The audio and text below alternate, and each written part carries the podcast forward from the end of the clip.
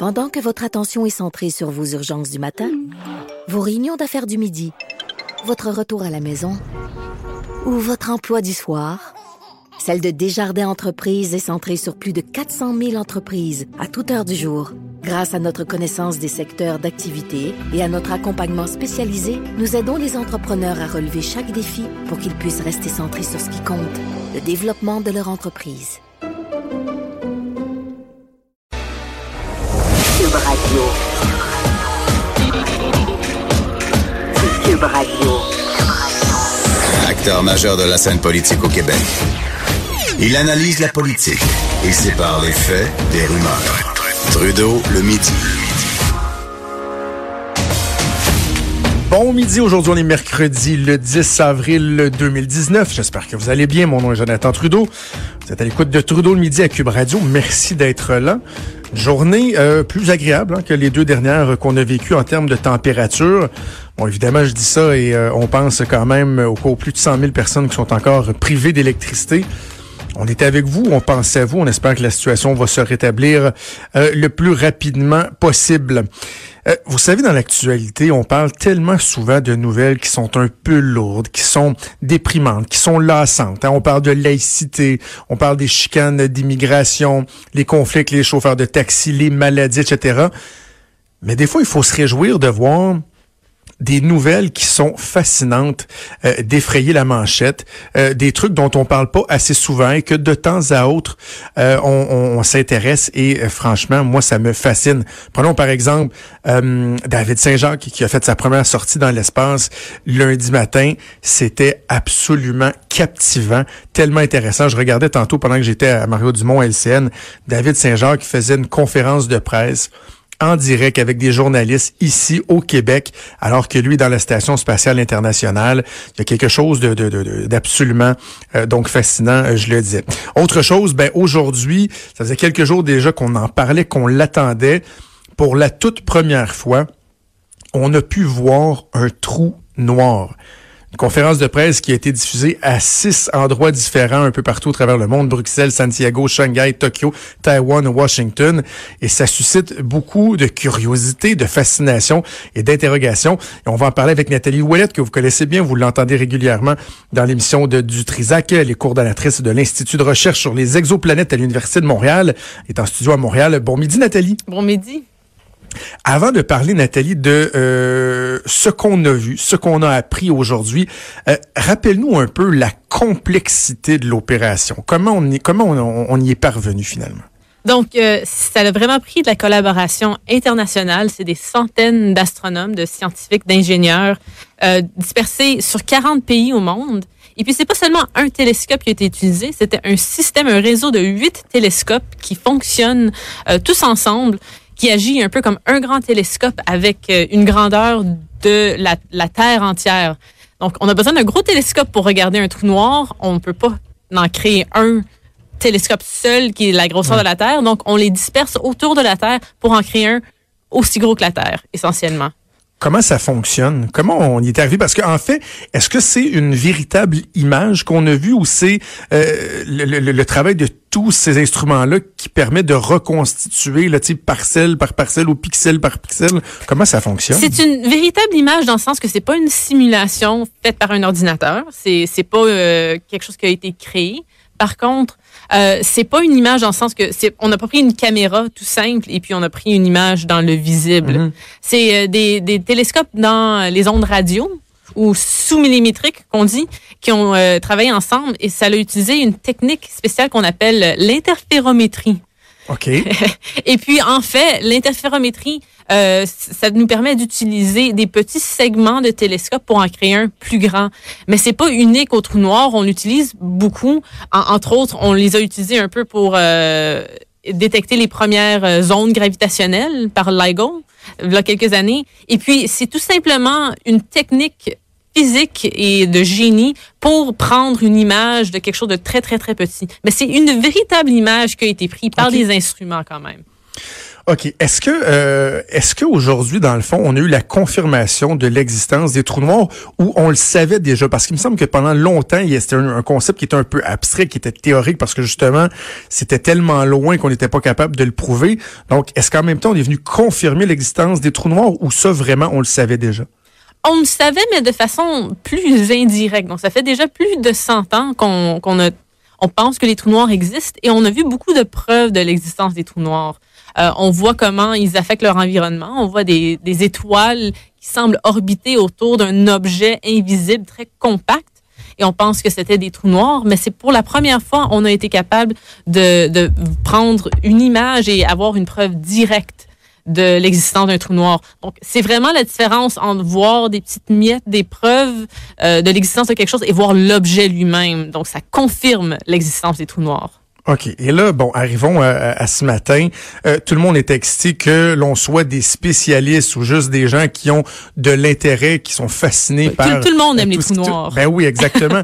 euh, Qu'est-ce qu'on a vu ce matin et est-ce que tu as été agréablement surpris? Euh, est-ce que ce que tu as vu, c'était fidèle à ce que tu croyais euh, voir? As-tu été déçu? Comment euh, comment tu as, accueilli cette nouvelle-là? C'était assez fidèle à ce que à ce que je m'attendais parce que en effet, ça fait assez longtemps qu'on fait des simulations de trous noirs, mais j'ai quand même été complètement ébloui du fait que c'était une vraie image. Um, c'est sûr que si on s'attend à voir une image comme on a vu dans des films de science-fiction, comme dans Interstellar, oui, ah, exactement. Oui, ça, ça. Là, on peut être un peu déçu, mais moi, ça fait longtemps que je suis en astronomie, je sais un peu à quoi m'attendre, je sais modérer ben, mes attentes un peu, et j'ai été quand même très ébloui. Donc, un trou noir, malheureusement, c'est encore impossible de l'observer lui-même parce que la lumière ne peut pas euh, échapper à un trou noir, donc on peut pas vraiment voir l'intérieur. Mais ce qu'on a vu, c'est euh, l'horizon ou l'ombre du trou noir avec de la matière qui brille autour comme une couronne qui tombe dans le trou noir. Donc on était capable de voir euh, les frontières du trou noir pour la première fois un peu l'ombre du trou noir. Est-ce que je comprends que c'est dans le fond le, le, la dernière image qu'on pouvait voir avant, par exemple, que la lumière tombe dans le trou noir, par exemple? Le, la partie noire au centre qu'on voit, il y aurait de la lumière là, c'est juste que la lumière ne peut pas rebondir sur le trou noir pour ensuite rentrer dans la caméra qui, qui essaie de prendre l'image. C'est pour ça que c'est noir. Mais la lumière aux alentours du trou, elle peut encore euh, se diriger vers nous. Donc c'est pour ça qu'on peut la voir. Mais la partie noire à l'intérieur, malheureusement, euh, on n'a pas encore les moyens de voir à l'intérieur. OK. Et bon, là, euh, on, vient de le mentionner ici, parce qu'il y a des gens qui nous écoutent qui ont probablement pas encore vu la photo. Si vous vous attendez à voir une photo en HD, euh, ce n'est pas le cas. Bon, maintenant, une fois qu'on s'est dit ça, on regarde la photo. Le commun des mortels peut avoir l'impression qu'on a zoomé sur le dessus d'une crème brûlée. Essentiellement, là. mais quelqu'un qui se connaît comme toi, qu'est-ce que tu vois là-dedans? Je vois le centre où euh, qu'on appelle l'événement d'horizon où la gravité est tellement forte que la lumière ne peut pas s'échapper. Et autour je vois de la lumière euh, produite par de la matière qui tombe le trou noir qui tombe à des vitesses vertigineuses presque la vitesse de la lumière en fait. Et puis la friction entre euh, les grains de poussière qui tombent dans le trou noir euh, est tellement intense que la poussière s'illumine. Donc, c'est ça qu'on voit, le, le, la couronne autour. C'est de la poussière qui tombe à la vitesse vraiment incroyablement vite vers le trou noir. C'est moi ça me fascine totalement. On, on dirait qu'on n'arrive pas à saisir l'ampleur de la chose. Euh, dans le fond, le trou noir, là, si tu avais à, à, vulgariser, à résumer ce que c'est, rappelle-nous euh, qu'est-ce qu'on sait, que, comment on peut l'interpréter, l'expliquer? Mm -hmm. Donc, un trou noir, euh, c'est un objet qui est créé à la fin de la vie d'une étoile très massive, plusieurs fois plus massive qu'un soleil. Et à la fin de la vie, il y a une grande explosion qui s'appelle une supernova. Et au centre de la supernova, il nous reste un objet où presque toute la matière de l'étoile euh, a été compressée dans une toute petite région. Et la densité est tellement grande que la gravité, l'attraction gravitationnelle de cet objet, euh, ça fait que tout rentre à l'intérieur, incluant la lumière, et rien ne peut s'échapper. Par contre, on a certains trous noirs qui sont particulièrement massifs, qu'on appelle de façon très originale des trous noirs supermassifs. et ceux-ci se retrouvent au centre des galaxies.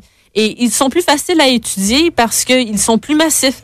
Donc, l'image qu'on a vue aujourd'hui, c'est en fait un trou noir supermassif au centre d'une galaxie qu'on nomme M87 qui pèse plusieurs milliards de fois plus que notre Soleil.